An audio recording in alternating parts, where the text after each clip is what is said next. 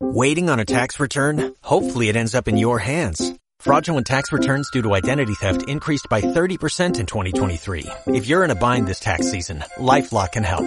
Our U.S.-based restoration specialists are experts dedicated to helping solve your identity theft issues. And all LifeLock plans are backed by the Million Dollar Protection Package. So we'll reimburse you up to the limits of your plan if you lose money due to identity theft. Help protect your information this tax season with LifeLock. Save up to 25% your first year at LifeLock.com slash aware. ADR Networks presenta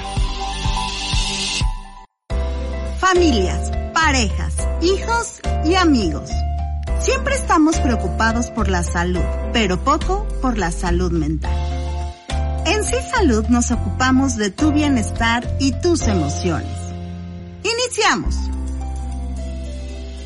Sí, eh, siempre eh, es bueno como mantener esta eh, en este universo, ya ahora hablamos de multiversos y cosas así de, de- sí, de- me es- encanta. este universo el que nos toca, cómo podemos ir ligando distintas cosas y en efecto eh, a lo largo de, de todo el tiempo de nuestra generación que han habido series con, con pues personajes icónicos, pero ahora toca hablar de las madres y hay varios, ¿no? Hay varios personajes. Yo estaba eh, viendo en estos días eh, un poquito de lo que eran estas series con mamás icónicas Ajá. y la, la que se me viene mucho a la mente porque me da mucha risa y porque creo que se lleva las palmas en esta serie.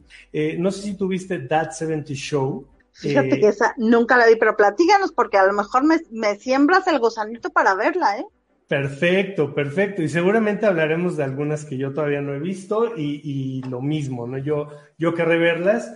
Eh, That 70 Show es una serie justo que habla de esos años 70. Entonces, aparte de que es icónica porque te evoca toda esa década, digo, a mí no me tocó vivirla en pleno, pero pues del 76 al 80 casi no me acuerdo, pero hay cositas que ves, coches, ropa que yo recuerdo de mi mamá, este, muebles que en algún momento me tocó ver en mi casa, que, que te van creando estas imágenes y recuerdos y cosas que traes en el subconsciente.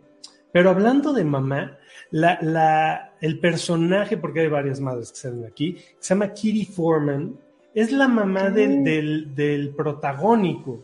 ¿no? y esta ajá. mamá, ¿por qué es icónica? Uno, yo creo, lo primero que, que, que recuerdas al pensar en ella es su voz, que es toda aguda para todo. Ok, ok, ¿no? ok. Y habla así. Y se- es muy risueña, casi nunca se enoja, pero si se ríe, se ríe así súper estruendoso, lo cual provoca risa, pero a carcajadas del espectador.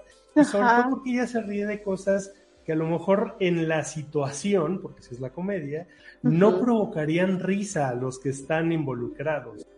Otra de las cosas que, que indudablemente vas a recordar de Kitty Foreman es que todo el tiempo está bebiendo. Todo el tiempo. O sea, Ajá, no hay, no tiene que haber una situación especial. Puede estar echando el desayuno, Estaba. poniendo los cakes, ¿no? Este, y está preparando una margarita, pero está casada con alguien que es prácticamente eh, todo recto, todo, todo honesto, todo no te puede salir, tienes que ir por la derecha siempre, y ves como la, la malmira, digo yo, ¿no? Por estos momentos de bebida, y el hijo pues toma cerveza porque es adolescente y entonces escabulle a los papás, pero es como, si se puede decir, es la que arropa a su hijo y, y le ayuda a hacer todas las travesuras o las cosas que él quiere hacer y que protege de su papá, que es enojón y serio todo el tiempo. Y, y seguramente muy, muy estricto, ¿no? Súper estricto. Este, de hecho, eh, el apellido Foreman en inglés, bueno, además de ser apellido, es como capataz. O sea, es un juego ahí de doble, de doble sentido. Entonces, pues el apellido viene de él. Y Claro. sí, es todo, todo. este. Entonces, es, es icónica por esto, porque tiene muchos, muchas características que la hacen ser un personaje entrañable. Eh, de por sí no son personajes sencillos Ujú. lejos, en esta serie. Y es muy, muy divertido, de verdad. Vela en dos o tres capítulos te vas a, digo, desde el primero te vas a enganchar. Pero digo dos o tres porque eran de estas series que aparte no es como ahora, ¿no? Que, son tan rápidas para que te enganches y no las sueltes. Eh, esta, van pasando muchas situaciones muy controladas y son risas y diversión por todos lados. Está espectacular la serie y ella como mamá, bueno, pues te dan ganas de tenerla, ¿no? Este, como buena tía. Oye, y se me hace que era, digo, no he visto la serie, ojo, eh, pero por lo que está diciendo nuestro tío Musi, nuestro tío, ¿ya ven? Sí, sí. este, seguramente era la mamá que, pues, pues cobijaba a los amigos de los hijos, ¿no? Indudablemente, ellos se, juntaban en el garage de, de, Eric, de su hijo, y ahí tienen un sillón donde se la pasan pues fumando marihuana, ¿no? Y entonces estas sesiones de sillón, este, pues bueno, son siempre entre los hijos y amigos y las novias, este, y, pero es muy padre porque ves que, que están viendo siempre rompiendo, a veces rompiendo la cuarta pared con la cámara, y entonces la cámara los va siguiendo y tú ves cómo van pasando de menos a más en, en la marihuana que están fumando, ¿no? Entonces es muy vaciado porque hay escenas en la serie, temporadas donde pues de repente ves a Kiri, este, pues en el sillón también y también hasta el queque de, marihuana y diciendo pura tontería, riéndose sola. O sea, es una mamá, yo creo que la presentan como una mamá moderna para la época. Para la época en la que estaba, claro. Y contrastando al papá, este, pues todo estricto, de flojera, de castigos, de esto no, esto sí. Y este, bueno, pues eh, es, es, es, muy, muy buena serie, recomendable. Recomendable. Eh, recomendable. ¿Y qué pasa eso en la vida real? Fíjate que es muy curioso. Cuando un papá o mamá, puede ser papá, mamá, cualquiera de los dos, es súper estricto, pues pareciera que la vida busca el equilibrio, ¿no? Y el otro, ya sea la mamá o el papá, pues tiende a ser muy laxo. ¿no? ¿Y qué es lo que buscaríamos? Que bueno, que entre los dos, ¿no? Estuvieran, estuvieran más cargados al centro y no las orillas, pero eso es muy común que pase, pues, en la vida real. Entonces ya tenemos nuestra primera serie que, que, que ver, recomendada. Así es, así es. Em, ¿Qué más? ¿De qué otra podemos hablar? Ah, yo, yo sabes cuál, cuál estoy pensando. Y, y, lo estoy pensando porque, porque la voy a ver por tercera o cuarta vez todas ah, las temporadas. Porque se acaba, tiene unos, unos días que se estrenó en Disney Plus, mal con el de en medio. Ok. No sé si alguna vez la viste. Fíjate que siendo una serie que pude haber visto, ajá, no la es como, vi. Ajá. Salí en Canal 5, recuerdo muy bien. Eh, traducida, si no mal recuerdo, no, no, evidentemente en Canal 5 no venían subtítulos. Y todo el mundo hablaba de Malcolm, el de en medio, pero no la vi, Fanny, pero lo que sí pude ver de lo, de lo que estaba revisando en cuanto a estas series fue eh, que Louis eh, Wilkerson se llama, la mamá de Malcolm. Es una mamá como toda pues pobre, ¿no? Tiene cuatro hijos, es correcto. Me siento identificada, ajá. Son cuatro. Este, la pobre como que siempre andaba mediando, viendo quién hacía eh, la travesura que los otros ocultaban, no sé, la verdad es que aquí tú sí me puedes quedar muchísimo más. Sí, justo, justo es así, ¿no? Es, es una familia de clase media, vamos a ponerlo así, en Estados Unidos, clase media, pues sí, como clase media de allá, donde pues trabajan, ¿no? Trabajan muchísimo para obtener los recursos para sus hijos, para su familia. Y ella, eh, digo, no, no les voy a contar toda la temporada, porque aunque no lo crean, creo que es la cuarta vez que voy a verlas todas porque sí me gusta mucho, me, es muy chistosa, a mí me encanta, me hace reír, pero lo importante aquí de esta mamá es que en uno de los capítulos, al principio te muestra que ella no era esa mamá, o sea, porque es una mamá como súper, yo, yo digo que esas, así son las mamás de los niños, ¿no? Que son como mucho más rudas, más este, rígidas, no dan salida, dan la orden y se acabó, no hay flexibilidad. Y bueno, podríamos decir Podremos hablarle a la mamá del tío Musi para que nos contara cómo fue ella de su mamá, ¿verdad? Porque yo no tengo niños. Pero es una característica que yo he visto, ¿no? En las mamás de los niños. Y esta mamá es así. Pero hay un capítulo donde te muestra que pues ella era todo lo contrario, ¿no? Que justo con su primer hijo, que pues por ahí es piromaniaco, ¿no? Que quema cositas eh, y se mete en broncas, este, eh, ella era como toda dulce, era tierna, lo dejaba, no lo regañaba, hasta que pasa un evento y que ahí ella se da cuenta justo, ¿no?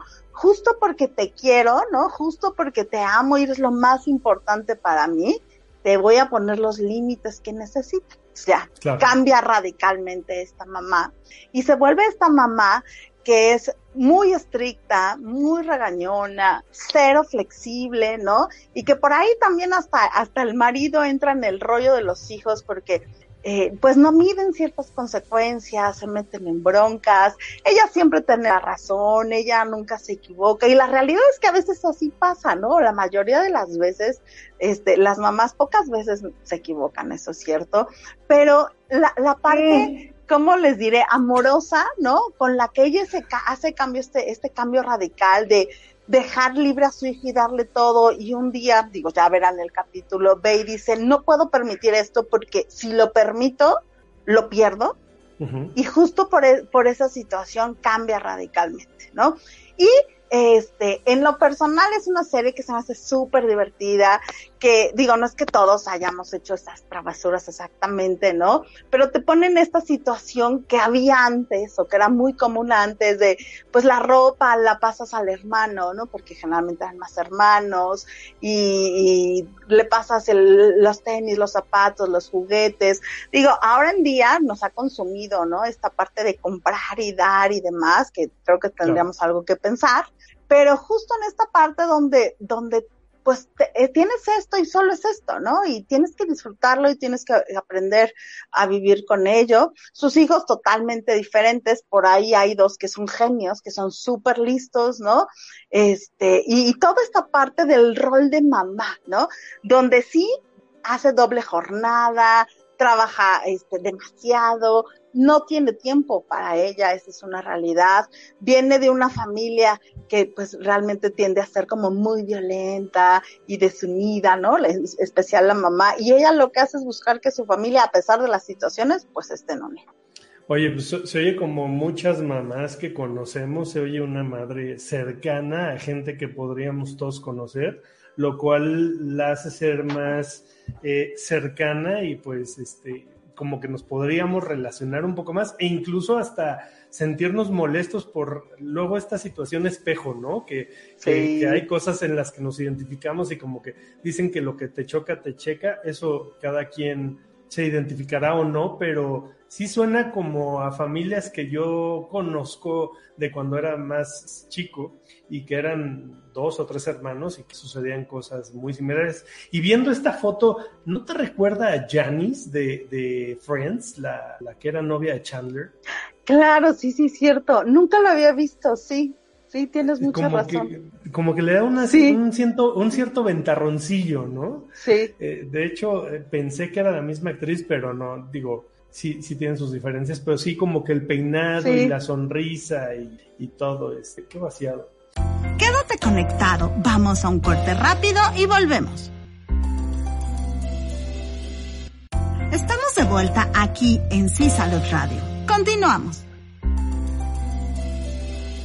Y el día de hoy estoy muy, muy contenta allá en cabina. Pónganmela, pónganmela, porque después de muchos, de mucho tiempo de no de no, que no estuviera en nuestro programa por cuestiones de trabajo, ya saben, aquí, aquí los tres somos muy, muy trabajosos y, y andamos en todo, pues ya está con nosotros Isis Vázquez, Hola Fanny, ¿qué tal a todos? De verdad estoy bien emocionada por estar otra vez con ustedes. Ya los extrañaba mucho a Fanny, aunque teníamos contacto, pero pues bueno, no es como lo mismo estar eh, con ella todos los viernes, con Drusco, pero bueno, yo los escuchaba, los veía, les mandaba por ahí luego mensajitos en, los programas de que estaba yo escuchándolos, que los estaba yo eh, viendo y, y la verdad es que me encanta este programa, creo que Fanny hace una labor muy importante y como siempre se los he dicho más en estos momentos eh, que el tema de la salud mental es fundamental. Y justo Isis, nosotros siempre te mandábamos saluditos o decíamos, la patrona está trabajando, ustedes, ustedes aguántenla, ya viene, ya viene. Y qué bueno que estás con nosotros, Isis, porque pues obviamente tu parte, la parte de las redes sociales, pues la verdad es que no somos muy buenos. y entonces, pues solo dábamos las pequeñas noticias o información que teníamos, pero realmente no somos los expertos. Tú eres la experta. Y, y, y justo eh, ahorita que decías esto de la salud mental, Isis, creo que creo que otra vez se viene, digo, no, hemos salido de la pandemia, estamos entrando en la pandemia o dándonos cuenta que estamos en la pandemia de la salud mental, pero justo ahorita me parece que muchas cosas se están reactivando y qué importante es atendernos porque a lo mejor pues eh, en mi trabajo ya me hacen ir, pero me tengo este, este temor de salir, o por el contrario, ¿no? Yo ya quiero salir y ching, ya hay un caso en el trabajo de COVID y, y, y, hasta no sé cómo, cómo decirles a los, ¿cómo se llama? A mis, a mis familiares que hay un caso, ¿no? Claro, tienes toda la razón, Fanny. Eh, de hecho, eh, justo lo que estabas diciendo tiene mucho que ver también con el regreso de los niños a, clases, de, de, cómo se bajó este pico y de cómo ahora pues que estamos retomando un poco ya nuestras actividades, ¿no? Eh, ciertas personas que se enfermaron pues tienen miedo de volverse a enfermar por todo lo que vivieron. Las personas que tuvieron alguna pérdida eh, igualmente están con este temor de que, bueno, otra vez vuelva a suceder, que otra vez le vuelva a dar, porque pues ya casi vamos a cumplir dos años, ¿no? El próximo marzo empezamos, cumpliríamos como estos dos años de estar encerrados y a muchos ya nos ha dado, a otros tienen la fortuna de que no les han dado pero que algún familiar ya, muchos hemos perdido personas muy cercanas, eh, parejas, eh, eh, familiares, tíos, abuelos, ¿no? En, en, mi caso se murieron siete personas de mi familia en menos de un mes, o sea, fue, fue tremendo. Y, y, y, yo he platicado con compañeros, con personas muy cercanas de a ver cómo ven ahora y este miedo que existe, estos duelos no vividos, Fanny, e, esta parte de que los niños también vayan a la escuela, que muchos papás no los quieren mandar porque tienen miedo. Entonces creo que es importante, como tú decías, hablar de la salud mental, qué podemos hacer para bajar un poquito esta ansiedad hacia salir, hacia reactivar como nuestras actividades actividades y cómo tratarlo a nuestros hijos, porque esa pandemia que tú dices de la salud mental, pues claro que está y claro que va desencadenándose. Hace poco se celebró el Día Internacional de la Salud Mental y pudimos ver las estadísticas, que, que, son ah, pues no alarmantes, porque ya veníamos viendo cómo se iba desarrollando este tema de la salud mental eh, eh, pues con mucha fuerza, ¿no? Por todos los cambios que hemos tenido, por cómo nos, nos socializamos, por, por el tema de las redes sociales, eh, por, por, pues, pues porque ha cambiado la generación, ¿no? Ha cambiado la manera en la que nos relacionamos. Y con la pandemia, pues bueno, nuestras relaciones interpersonales cambiaron totalmente.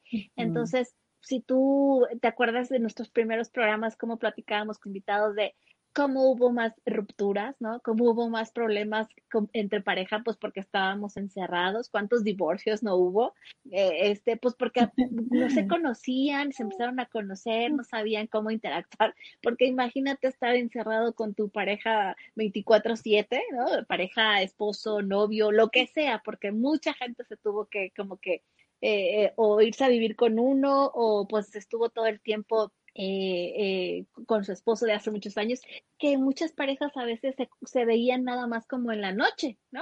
Así de ya Se volvieron a reencontrar. como esta película, creo que era de Pedro Infante, ¿no? Donde llegaba y yo decía, ya llegué vieja, ya luego vieja. Bueno, pues ahora todo eso cambió. Entonces todos estaban en casa, ¿no? Y, y, y entonces imagínate qué es lo que, lo, lo que, lo que pues eso desencadenó eh, en muchas parejas, ¿no? De que tú en tu cuarto, yo en mi cuarto, la relación con los hijos, de, de, de, estar la mamá, el papá, los hijos, a veces espacios adecuados para estar trabajando, estudiando, eh, haciendo las cosas de, de, la casa, la comida, el sonido de la licuadora, no sé si a algunos les tocó a ustedes que pasaba Los tamales, el, la basura, sí, claro. Entonces aquí en la junta y de pronto el gas, ¿no? O los tamales, o la basura, la campanita, o, o el ropavejero, ¿no? Eh, fueron experiencias o han sido experiencias que nos han cambiado y que pues creo que, que, que, que es importante, Fanny, que, que nos apoyemos en especialistas de la salud mental como, como, tú, como un psiquiatra, porque pues aún todavía vienen muchísimas, muchas cosas y con todo lo que, lo que está cambiando tan precipitadamente. En... Sí, justo, justo lo comentas muy bien, hemos pasado por muchos momentos, unos, unos más fuertes que otros, pero e, esta parte de la salud mental, digo, no sé en otros países, pero en nuestro país casi no se habla. A mí me daba mucha, pues, de momentos sin potencia, Isis, porque pues tengo algunos pacientes que necesitaban internarse, sobre todo jóvenes, ¿no? Eh, la cuestión de psiquiatría, y pues no había espacios, ¿no? ¿no? Estaba lleno el psiquiátrico y de repente, pues de eso no te hablan en las noticias. Yo sé que a veces la salud mental pues no la vemos como es que sea importante, pero claro que es importante porque con, con nuestra salud mental es con la que cargamos todos los días, con la que afrontamos las cosas, con la que resolvemos y claro, todos viviendo duelos de diferentes momentos y diferentes formas, ¿no? Y, y creo que sí, como dices, sí, sí, es que bueno que, que este es el espacio de todos, ¿no? Donde compartimos, donde damos herramientas, donde pues también nos ventaneamos, ¿por qué no? Siempre, y si siempre nos ventaneamos aquí, Isis Drusco y yo, bueno, hoy, no, hoy nos abandonó Drusco, no, no es cierto, el próximo viernes está, pero esta parte de sí, de sí, pues hablar de la salud mental, ¿no? Hablarla porque creo que eh, mientras más se hable, pues más herramientas podemos generar, más podemos atender. Y, y bueno, pues parte de, de, de, lo que nos pasaba, ¿no? en, cuando estábamos en pandemia, creo que todos tuvimos un momento, Isis, de que nos empezamos a ver todas las ¿no? Y, y en algún momento, este, platica, a lo mejor veías series que te gustaban o, o que te las habían recomendado o que no eran tan, tan llamativas, pero decías, pues ya no tengo que ver, entonces la quiero ver, la voy a ver. Y, y justo hubo en algunos eh, radioescuchas nos decían, hablen de, de, asesinos seriales, hablen o recomiéndenos o, o, esta parte. Y el día de hoy, Isis, vamos a dividir el programa en dos bloques. ¿Qué te parece? Muy bien, me parece muy, muy bien. El primero con nuestra invitada, que ahorita le damos una súper entrada, y el segundo en las recomendaciones pues que, que, que estuvimos o, tu, o, todavía tenemos acceso al streaming de muchas de estas series de que hablan, ¿no? De asesinos seriales. Yo sé que es un tema, es un tema que no a todos nos encanta. A mí en lo personal tengo que decir lo que sí me gusta. Exacto. Y si soca, no, no es lo mío. bueno, sí, sí, porque yo creo que el más icónico de los asesinos seriales y que ya viene la fecha eh, de, de, del Día de Muertos y que todos lo, re, lo recordamos, no por el Día de Muertos, sino por Halloween, pues es esta película, ¿no? Exacto. Sí, ¿cuántas, este, películas no están basadas en ciertos asesinos seriales? Estaba leyendo un artículo ayer súper interesante. Hay un eh, investigador en Canadá que decía, ¿qué pasó entre los 70s y 60s en Estados Unidos? Que pareciera que hubo un boom de asesinos seriales. Y digo un boom porque hubo muchos, ¿no? Y empieza a hacer varias investigaciones y lo relaciona, fíjense, qué curioso, lo relaciona que son hijos y, y nietos de personas que estuvieron en la Segunda Guerra Mundial. Cómo algo impacta, ¿no? Cómo algo impacta en tu sociedad, que eso es, es bien interesante y pues eh, como resultado da esta, ¿no? Y el día de hoy, Isis, tenemos una gran invitada. Está con nosotros Rosalinda García. Ella es perito criminalística y morfopsicóloga. Allá en cabina, que nos ayuden, que nos ayuden. Y yo quiero que empiece, que empiece y nos platique, pues, qué hace un perito criminalístico, sobre todo aquí en México, ¿no? Porque a lo mejor eh, en, en, otros países hemos visto, pero en México, ¿qué pasa? ¿Qué hacen? Cabina, no sé si nos puedan ayudar a traer a nuestro invitado. Hola, ¿qué tal? Pues buenas tardes, muchas gracias Fanny, gustazo estar con ustedes. Y vaya tema que escogieron, ¿eh?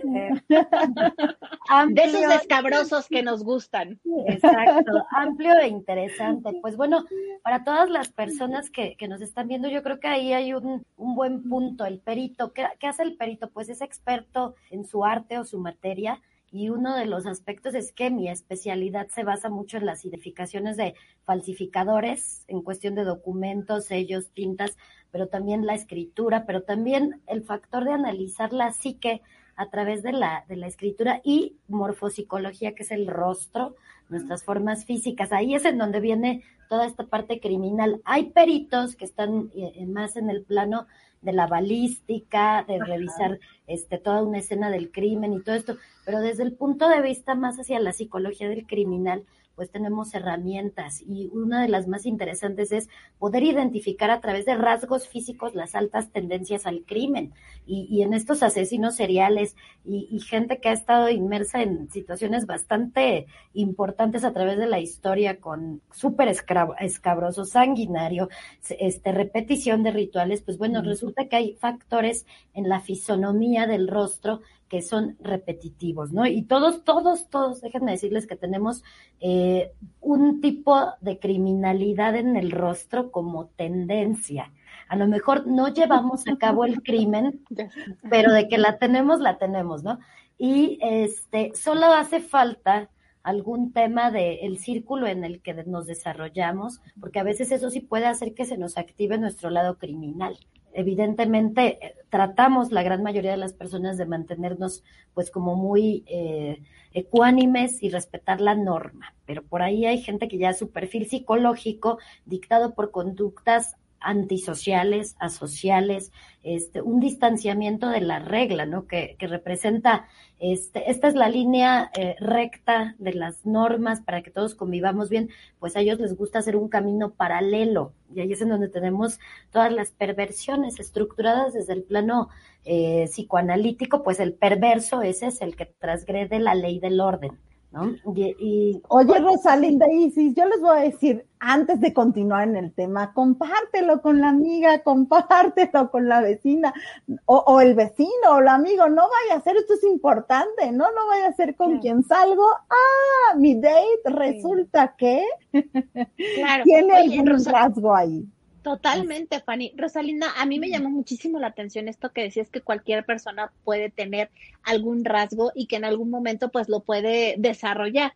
Hubo un caso muy sonado, ¿no? De, de un señor mayor que vivía, creo, por eh, eh, rumbos del Estado en México, Naucalpan, algo así, que asesinaba a, a, a jovencitas, ¿no? A chicas y que el esposo de una fue el que pues eh, avisó, ¿no? Eh, de, que pues su esposa estaba desaparecida, investigan y justo dan con que este señor no era la primera mujer que había matado eh, este, aquí en México, sino que ya llevaba varios, porque buscaron en su casa y encontraron este restos de personas ahí, ¿no? Y hablando como de un caso que no tiene mucho que pasó y después pues haciendo como memoria de, de, la, de la mujer esta que hacía tamales con, con carne de, de personas de, o, de humanos, ¿no? Entonces, eh, híjole, me llamó muchísimo la atención porque dije, bueno, como dice Fanny, no sabes a quién tienes al lado. Y con, con esto que eh, mencionábamos en un principio del programa, que ahora pues las relaciones cambiaron mucho cómo, cómo nos,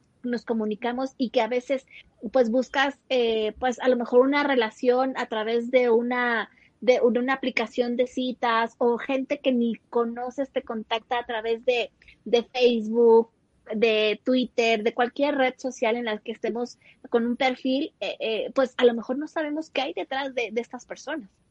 Quédate conectado, vamos a un corte rápido y volvemos. Estamos de vuelta aquí en Sí Salud Radio. Continuamos. Yay, ya... Eh, entramos así como, ¡Ah! ¿qué está pasando? ¿Dónde estoy? ¿Qué es esto? Y que estás muy acostumbrada ya a otros formatos. Exacto, pero estamos en Sí Salud Radio. Es más, te voy a poner de este lado. Eh, perfecto, sí, exacto, como que de repente entró la música, yo ya estaba como muy en la música, y, ya, adentro, estás adentro. Estamos en vivo, estamos en vivo, avísenme, avísenme. Sí, me falta el 3, 2, 1, van al aire. Así es. Aquí es distinto, aquí es distinto. Ahora que sepan los que, los y las que nos están viendo que yo soy el productor del programa, entonces yo tengo el control, ¿no? Sí, Nos cualquier puedo hacer más asunto- grandes, nos puedo hacer más está chido, chiquitos. grandes y chiquitos. Oye, y cualquier asunto que no les guste, ahí les reclaman. Sí, yo nada, no, yo nada más estoy presente con mi conocimiento en psicología.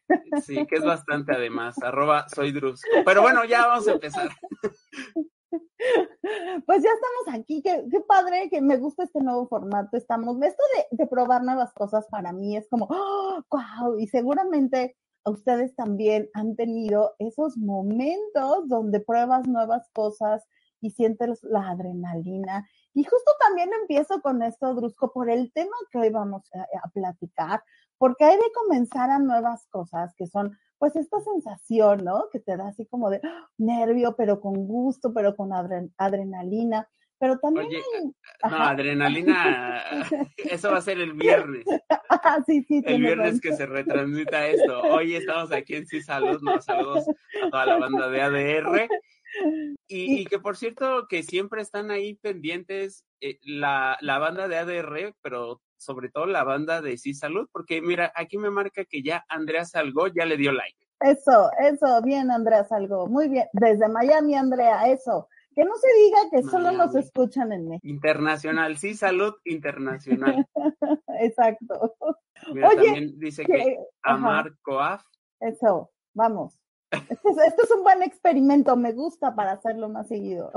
Sí, está padre, ya, ya hay varias personas conectadas, pero pues ya lo vieron en el título, pero tú danos más detalles sobre el tema de hoy, Fanny. Oigan, es que pensando, escuchando, tengo que decirlo, ¿no? La verdad es que no he podido ver tantas series esta- estas últimas dos, tres semanas porque ustedes saben que, pues Fanny tiene un trabajo godín que le gusta y, y le gusta mucho, pero pues le ha quitado un poco de tiempo, ¿por qué no decir? Y he terminado demasiado cansada y, y de mis otras labores también y no he podido ver estas nuevas series, pero he estado escuchando, Drusco, de varias, bueno, ahorita tú nos vas a decir cuáles. Hay una en especial, pero he escuchado de varias que parece que, que, que nos gusta ver cómo nos autodestruimos o cómo destruimos al otro, cómo nos despersonalizamos. Y, y creo que tiene justo que ver con esta parte que les, que les compartí hace ratito de estas pequeñas dosis de adrenalina. Digo, es un todo, ahorita vamos a entrar en el tema, es un todo, Mm.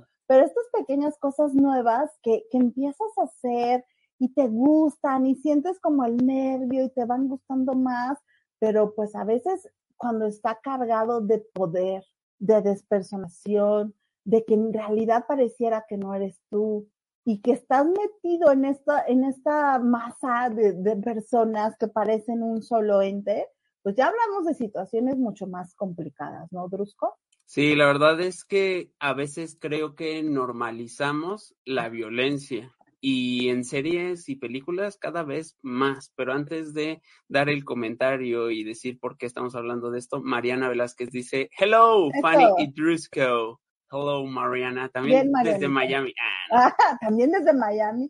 No, creo que ella está desde Huastepec o desde la Ciudad de México, no sé, ya saben, sus múltiples casas. donde quiera que nos vea, les, le agradecemos su, su buen gusto, ¿no? Le agradecemos. Por- Y oye, ajá, te iba a decir, hubo un meme de una, de una, exacto, de esa muñequita, exacto, que, que yo sí dije, ¿qué es esto? No entiendo el meme. que ¿de qué parece un poco la hablando?" canción de los tamales, ¿no?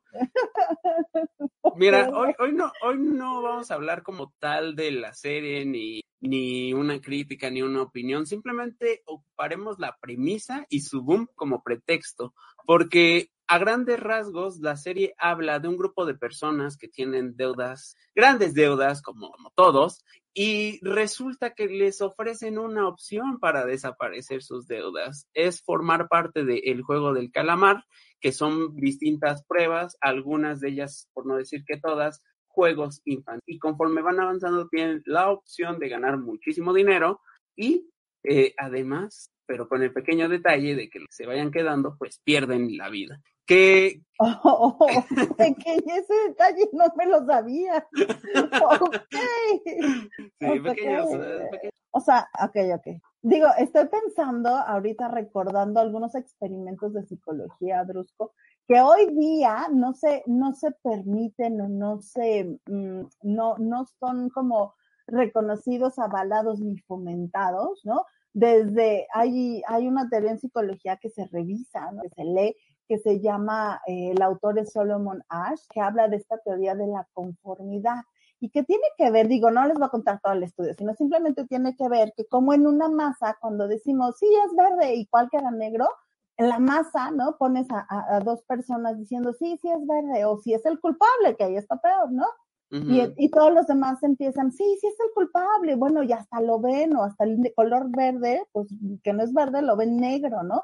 O sea, esta situación de conformidad por la masa está, está muy intenso. Sí, la verdad es que se sigue, insisto, normalizando y viendo como un poco trivial, pero aun cuando yo tengo bien definido lo que es ficción y lo que es realidad, o sea, si veo la imagen de alguien pues muriendo me conmueve, me, me incomoda, es más, no lo quiero ver.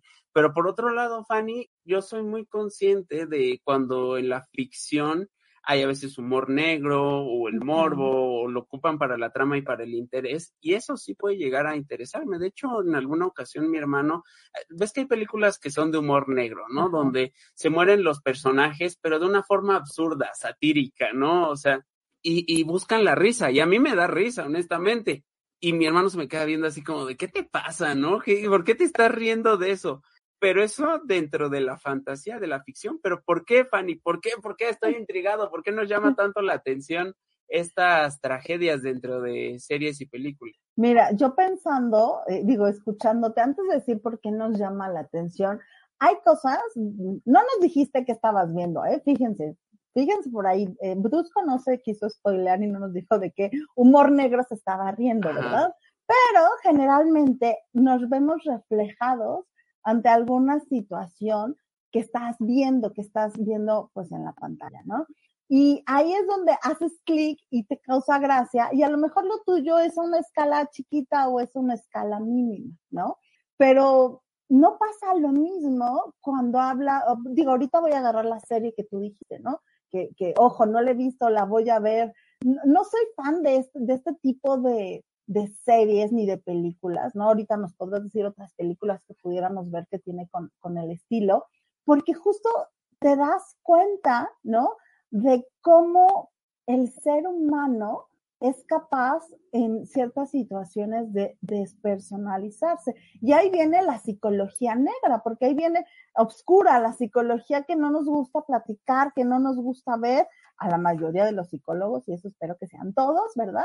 Porque es donde tú usas o utilizas prácticas para manipular al otro y en este caso pues sacas la, no la mejor versión de uno mismo cuando uno va a terapia, sino sacas la peor versión de la persona. Y digo, no, no, he visto la serie, pero ahorita la imagen que nos ponías, eh, de inicio, yo veí que todos estaban como del mismo color. Ok. ¿No? O sea, eh, que todos creo que estaban de azul, algo así. y, bueno, según yo era como verde y... la, la, psicóloga está daltónica. Bueno, yo lo tú, pero... ¿Qué está pasando ahí? ¿Qué está pasando? Pero, no, este... Sí creo que desde ahí empieza cómo te despersonalizas. No sé si se acuerden, alguna vez platicamos en, en, en Sí Salud esta parte de las sectas o los coaches de salud y que te llevan a un retiro y que te lavan el cerebro, pero cómo te enganchas y cómo estás ahí y cómo todas las demás personas, digo, esto es en micro, porque yo espero que ninguna de estos, sí, sí, ahorita pensándolo, sí, sí, sí he escuchado que han, han fallecido personas, ¿no? Pero en su minoría no fallecen personas, más bien es como de que entre más dinero y más dinero y más dinero, ¿no? Pero cómo hasta en este tipo de sectas las personas que están alrededor parecen ya despersonalizadas y están buscando, ¿no? Claro, lo que diga el gurú o lo que diga el coach o lo que diga el que está a la cabeza, ¿no? Y digo, yo ahorita que en la imagen que tú pasaste, pues me llamó la atención esta parte de cómo están como todos vestidos iguales y si somos iguales y nos vestimos igual, dejas de ser tú mismo. Y cuando dejas de ser tú mismo, puedes ser capaz de hacer cosas impensables que siendo tú, Fanny, con tus propias ropa, con tus propias cosas, con tus propias ideas, con tu propia lucha y con esperanza, porque ahorita dijiste también otra parte importante, pues no lo harías. Sí, Te despersonaliza. Sí, qué, qué fuerte y conforme lo vas diciendo va tomando sentido y que inclusive es un tema que podría llevarse a situaciones laborales a veces también, porque... Sí, a ver, a ver, sí, me gusta, me gusta dónde vamos. porque voy a poner un ejemplo muy claro, no voy a decir el nombre porque podrías, podrías hasta meterte en problemas legales, cualquiera que, que lo, que lo diga, los nombres, de hecho, ha pasado, ¿no? Sobre estos negocios multinivel que es un poco eso, ¿no? Es formar parte de un grupo, es todos nos vestimos iguales, todos vamos igual uniformados, en, estamos en el mismo nivel, hay que ir creciendo, niveles jerárquicos, si quieres tú llegar y superarte. Entonces me, me recuerda mucho todo lo que estás hablando a eso, o sea que al final quizá también de ahí viene en parte nuestra fascinación, ¿no? Con los ecos que puede tener en la realidad estas, estas fantasías y no, no, tan, no tan fantasiosas. De hecho, la película que comentaba hace rato, que tiene mucho humor negro, pero termina siendo una crítica social bien interesante, sobre todo al gobierno de Trump, es esta, de Hunt, una película, y, a mí me daba risa por lo absurdo de que de pronto te presentan a un personaje que aparentemente iba a ser el protagonista.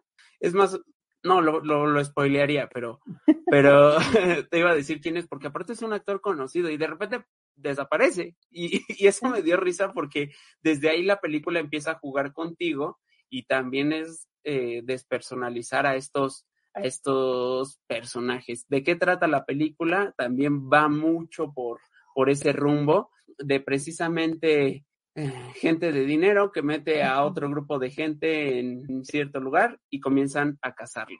¿Por qué? Porque o sea, cazarlos como animales de ¿Sí? así. Ok, ok. ¿Por qué? Porque les, les parece... Porque pueden pagarlo, les parece chistoso. Les parece divertido. Exacto. Habla de la cultura de la cancelación, habla de la cultura de... Eh, sí, de inclusive equidad de género, habla de muchísimas cosas, ¿no? Habla del racismo. E, está muy interesante la película, ¿no? O sea, ya cuando le das una lectura distinta. Pero sí, es una vez más esa, esa fascinación, atención y morbo que tenemos para con la violencia y entendiendo por morbo como eh, interés malsano por algo, alguien. Y, y, bueno, ahorita en lo, en lo que nos decías de la serie, decías que todos tenían ciertas deudas, ¿no? O tenían unas deudas un poco altas, ¿no? Ajá. Y, y justo, digo, yo estoy pensando, no lo he visto, ojo, no lo he visto, pero yo creo que ahí se conectan o nos podemos conectar muchas personas en este momento, porque sé que es un hit, ¿no? En este, en la serie. Pero claro que nos conectamos porque cuántos de nosotros no hemos tenido algún cambio en la cuestión económica, en la cuestión de trabajo a partir de la pandemia. Y a lo mejor no, no es que tengamos que, no, no es que tengamos una deuda gigante y estratosférica, ¿no? Pero sí tenemos eh, alguna cuestión donde nos enganchamos en esa deuda, donde, claro, yo si yo pudiera, yo lo haría, aunque, aunque ahí diría Tata Freud, te detiene, te detiene el super yo y te dice, no, no, o sea, esas cosas tú no las puedes hacer, no, no están bien, entra la moral, entra la parte de, de las reglas, de las normas, ¿no? Que, que justo cuando te despersonalizas, se van perdiendo. ¿Qué Quédate conectado, vamos a un corte rápido y volvemos.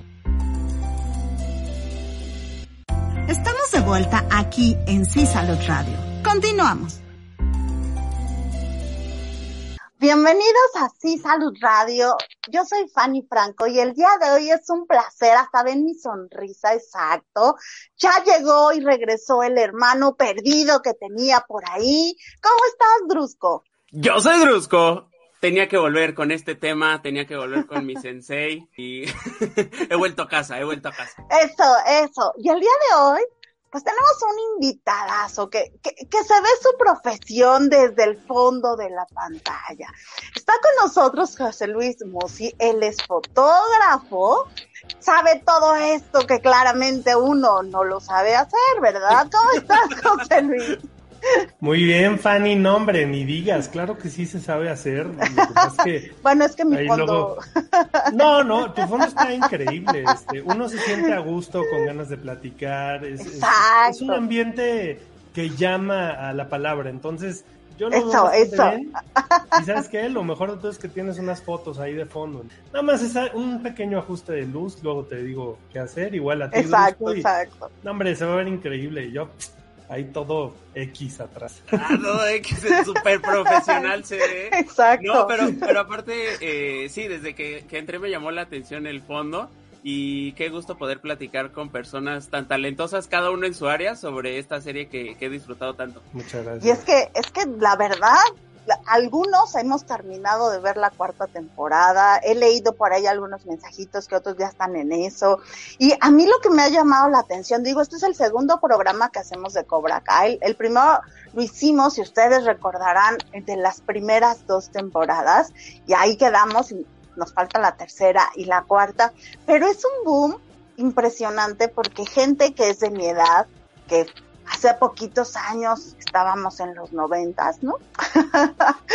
y jóvenes, chavitos de 12, 10, 14 años. A mí me encanta ver a mis usuarios de 8, 9 años con sus sudaderas de Cobra Kai y que me cuentan y ya vi. Y a mí me impresiona cómo ha abarcado la serie tantas generaciones.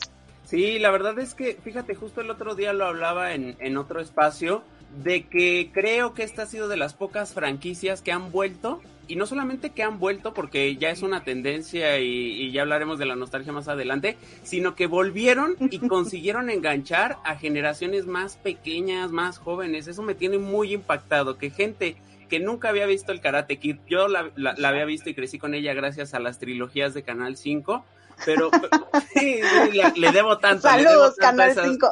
Sí, Les, debo tanto porque esas películas en realidad no serían de mis tiempos, pero pues como ya habían pasado, no sé, 10 años de que se habían estrenado, en Canal 5 las pasaban a cada rato. Y, y consiguen enganchar a, generaciones más pequeñas y, y ahí está, ahí está. Se estrena primero en YouTube Original. YouTube dicen, ¿saben qué? Todos están llevando eh, parte del pastel en estos servicios de streaming, yo también quiero lo, lo mío hacen algo que se llamaba YouTube Red, después YouTube Originals. Y ahí estaba, yo la había visto, quería que mi familia la viera, no me hacían caso. Nadie nos pelaba, ¿estás de acuerdo? Perdón que te interrumpa. Pero no, no, nos llamaron locos. como enfermo. Vean esto, es de YouTube Red, está increíble, es que... Eh, no puede ser, es lo mejor desde Karate Kid, véanlo, véanlo. Y nadie, uno que otro like, así, ni siquiera un corazón, tantos emojis. Sí, exacto, exacto. Y no pienso que yo estaba en ese lugar. pero no, no, tenía no. Que, eh. tenía que gritarlo.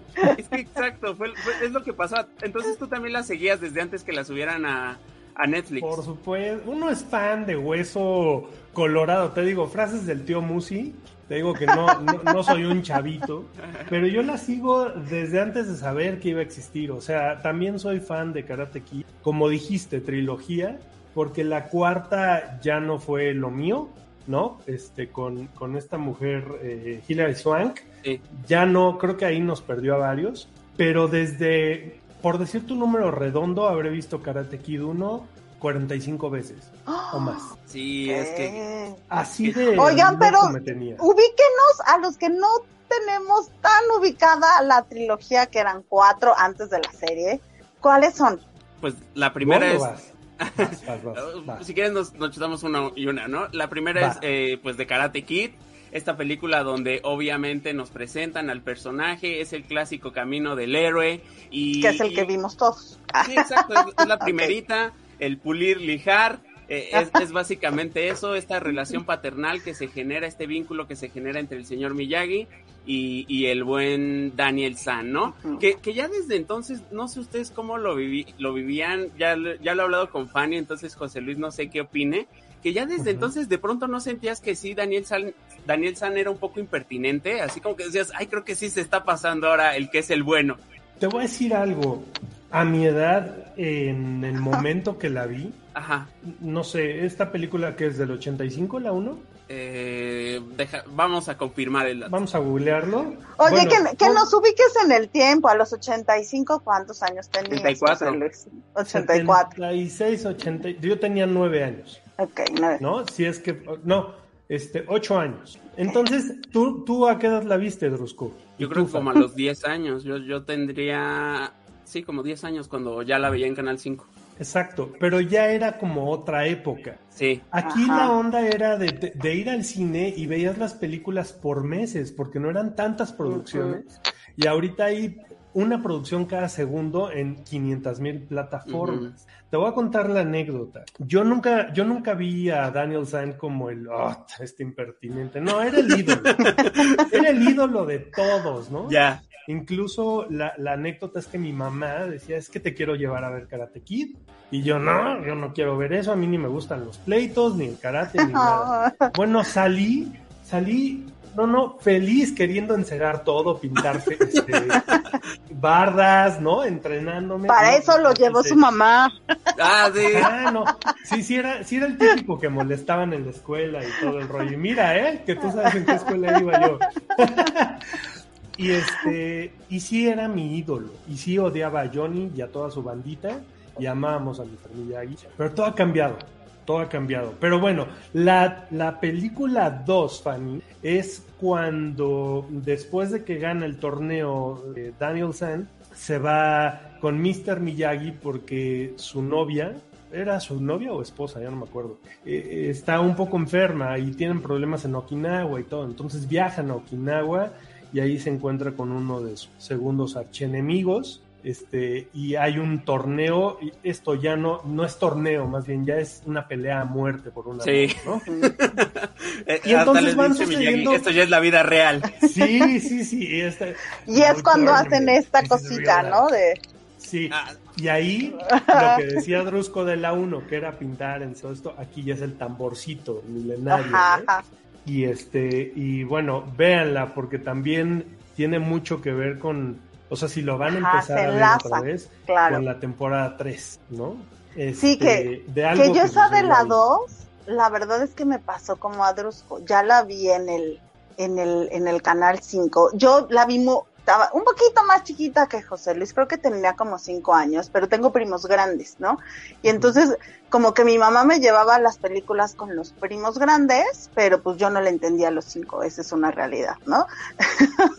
y la, y yo me acuerdo que justo la volví a ver ahora sí en la tele como a los 12 y me pasó esta sensación que dice Drusco, o sea, que yo ya veía a, Daniel San como de, mm, o sea, sí, sí se mancharon, pero te estás manchando peor, ¿no? O sea, aguanta. Sí, exacto, exacto.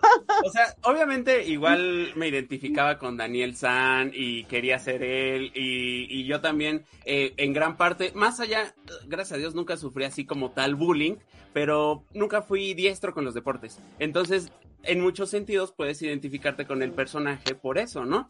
Y resulta que sí, sí, al principio era como sí, Daniel San, pero sí, honestamente, yo creo que ya la décima vez de haberla visto dije, ay, creo, creo que ese conflicto se lo pudo haber evitado. no sé si yo hubiera hecho eso. Eh, recuerdo muy claro que me llamó mucho la atención cuando iba y los mojaba en la fiesta. que ya después de verla varias veces decía, ay, creo que ahí no le estaban molestando y él fue el que llegó, ¿no? Pero era parte de lo divertido y ha sido parte del encanto ya trayéndolo a esta época eh, creo que parte del éxito de esta serie ha sido dos. Uno, que no juzga el pasado, no es como que, ah, sí, Daniel Santo, eras un bully, y, ahora que vemos con otros ojos y otro conocimiento que, no necesariamente todo lo que hacía estaba bien. Y dos, eh, que se adapta a los tiempos en varios sentidos. Uno, nos trae personajes jóvenes que es creo que con los que los más chicos se están identificando, y dos, que ya no nos dicen, ok, sí, en los ochentas todo era blanco y negro, estaba el bien y el mar, eh, el bien y el mal, Cobra Kai y Miyagi, pero ahora ya no, ahora ya no, las cosas no son tan simples, ya, ya, no hay bien ni mal, sino que todos podemos actuar de distintas formas y eso no saben cómo lo dicen. Ahora, un poco de lo que comentas ahorita, Drusco, eh, justo así era en los 80. Era radical todo. O sea, Rambo radical, este Tango y Cash radical, Karate Kid, de mis favoritas, Volver al Futuro radical. Oh, Hay que hacer otro especial, por favor. De Volver al Futuro. Bien y mal, muy marcado. Y bueno, este, la 3, la 3 fue pues tampoco es tan memorable, pero véanla, vean la 1, la 2 y la 3 y luego ya la 4. Pero yo les quiero comentar o preguntar algo. ¿Ustedes saben en dónde pudo haberse gestado la primera idea a nivel espectador?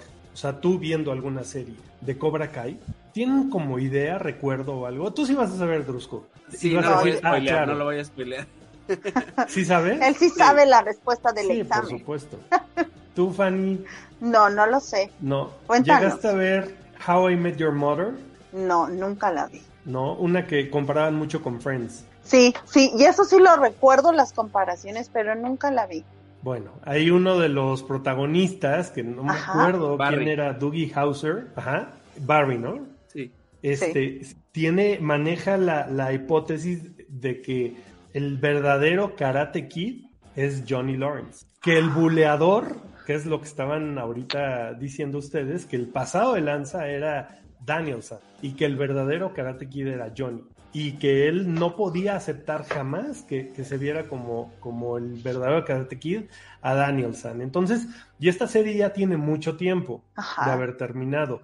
Ahí empezó la cosa y luego los escritores productores que son fanáticos y creo que de ahí viene el éxito de Cobra Kai, que son tres hiperfanáticos de Karate Kid, decidieron hacer esta serie acercándose a los protagonistas, planteándoselo de una forma muy inteligente. La historia es lineal también. También hay mucho blanco y negro, Negro. con sus grises de la Ajá. época. Pero es un refrito de Karate Kid.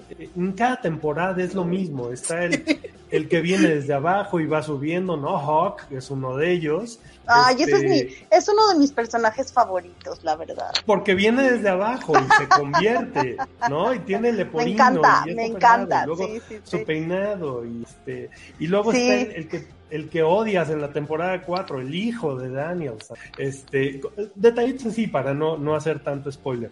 Eh, ya mi, mi sonrisa me va a durar toda la semana porque hoy compartí el espacio con Drusco y con José Luis, entonces ya está recargada mi sonrisa. Recuerden que el cerebro no sabe si le estás fingiendo o no, entonces por, por más oscuro que esté el día, sonríe para que actives ciertos neurotransmisores y podamos tener este equilibrio, así que siempre hay que estar sonriendo. Les mando un beso, un abrazo y nos vamos a ver en el próximo programa. Muchas gracias, Drusco. Muchas gracias, José Luis. Esto fue Sí Salud. Bye. ¿Cómo te sentiste hoy? Cuéntame en los comentarios y pon en práctica lo aprendido.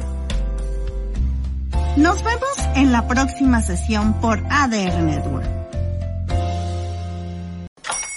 Hola, buenos días, mi pana. Buenos días, bienvenido a Sherwin Williams. ¡Ey! ¿Qué onda, compadre? ¿Qué onda? Ya tengo lista la pintura que ordenaste en el ProPlus app. Con más de 6.000 representantes en nuestras tiendas listos para atenderte en tu idioma y beneficios para contratistas que encontrarás en aliadopro.com. En Sherwin Williams somos el aliado del PRO.